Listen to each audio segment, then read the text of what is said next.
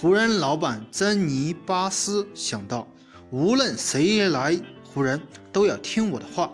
我好不容易从家族夺权中掌握了湖人，怎么能轻易放过权力？魔术师约翰逊，他也只能听话而已。所以我说去东去东，我说去西去西。